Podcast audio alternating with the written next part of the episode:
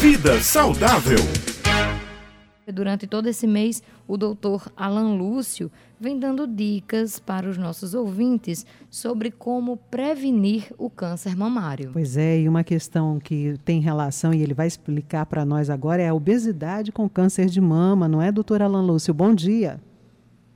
Bom dia, gente. Exato. Existe uma relação estreitíssima entre a obesidade e é interessante falar, não necessariamente a obesidade, o sobrepeso o excesso de tecido adiposo, que mesmo que não configure a obesidade, já é fator de risco para o câncer de mama. Isso tem uma explicação. Ah, essa gordura né, que, que vai se acumulando no organismo, principalmente a gordura visceral, ela é capaz de produzir uma substância, uma enzima, chamada aromatase. E essa enzima aromatase, ela é capaz de fazer produção de estrogênio, e o que, que o estrogênio tem a ver com isso? A gente sabe que muitos cânceres de mama têm receptor para estrogênio. Então, o que, que acaba acontecendo? Estou com excesso de tecido adiposo, automaticamente eu produzo mais estrogênio, que normalmente seria uma substância produzida só nos ovários né, da mulher, mas que agora também está sendo produzido no tecido adiposo por esse excesso de tecido adiposo. Esse estrogênio encontra receptores de determinadas células da mama, faz com que essas células comecem a se multiplicar de forma desorganizada e a partir disso, infelizmente, há o surgimento dos tumores, dos cânceres. Então, a, a gente pensa aí realmente como prevenção, como, como combate ao câncer de mama, o combate ao sobrepeso. Então faz muito tempo, mas muito tempo, que, que a questão do peso ela precisa ser revista por mulheres, principalmente por mulheres que têm história positiva de câncer de mama na família. Então essas mulheres que já têm uma história familiar, história, principalmente de, de, de familiares próximos, tá, e que estão com excesso de peso, elas precisam mudar o estilo de vida, elas precisam mudar dieta, precisam mudar atividade física, tá? elas precisam realmente ajustar o seu padrão para evitar essa doença tão temível. Doutor Alain, é, nós sabemos, né, e a gente sente, depois de uma certa idade, o nosso metabolismo fica mais lento e a gente começa a ganhar peso com mais facilidade.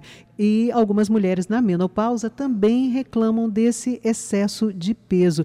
É, reposição hormonal seria algo bom para a gente conseguir driblar esse aumento de peso? Sim, sim, seria. Nós temos hormônios hoje que podem ah, reavivar o metabolismo feminino, tá? Sem, é, entretanto, causar aí um risco aumentado para câncer de mama. Então a gente já tem hoje estratégias nesse sentido e realmente, realmente, muitas mulheres, eu, eu, eu escuto isso praticamente todo santo dia, mulheres que, que chegam perto da menopausa ou que passam da menopausa e que reclamam que o metabolismo caiu.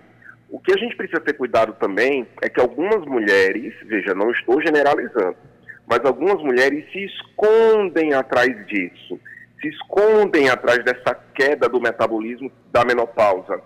E aí elas acabam ah, ah, usando essa queda como desculpa para não conseguir perder peso, mas não fazem atividade física, são sedentárias, não fazem dieta, comem o que deve e o que não deve.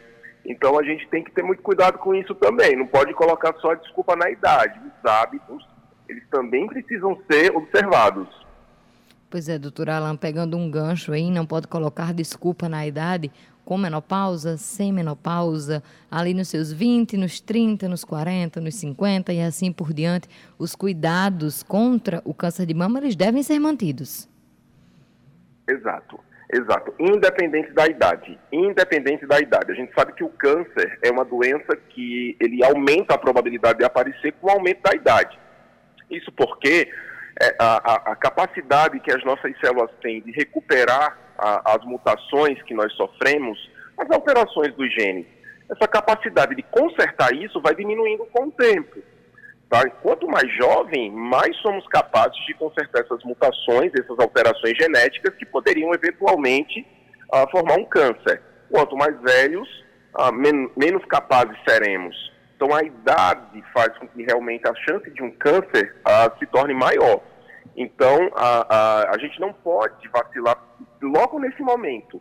Geralmente a tendência da gente quando é mais jovem é ter mais cuidado, né? Ah, é questão de estética, pensamos logo na estética, né? Ah, e aí, quando chega mais nessa fase avançada, as pessoas relaxam um pouco com esse lance de estética. Mas, gente, calma, não é estética, é saúde. A gente precisa se cuidar independente da idade. Tá? O cuidado com o corpo, a estética, ela não pode ser o fator principal, ela é secundária. A saúde é o fator principal. Sem dúvida alguma. Agradecer, doutor Alan Lúcio, por mais uma coluna Vida Saudável tão instrutiva, cheia de informações importantes para nós. Muito obrigada, doutor Alan Lúcio. Até a próxima quinta-feira. Até quinta. Tchau, tchau. Tchau, tchau.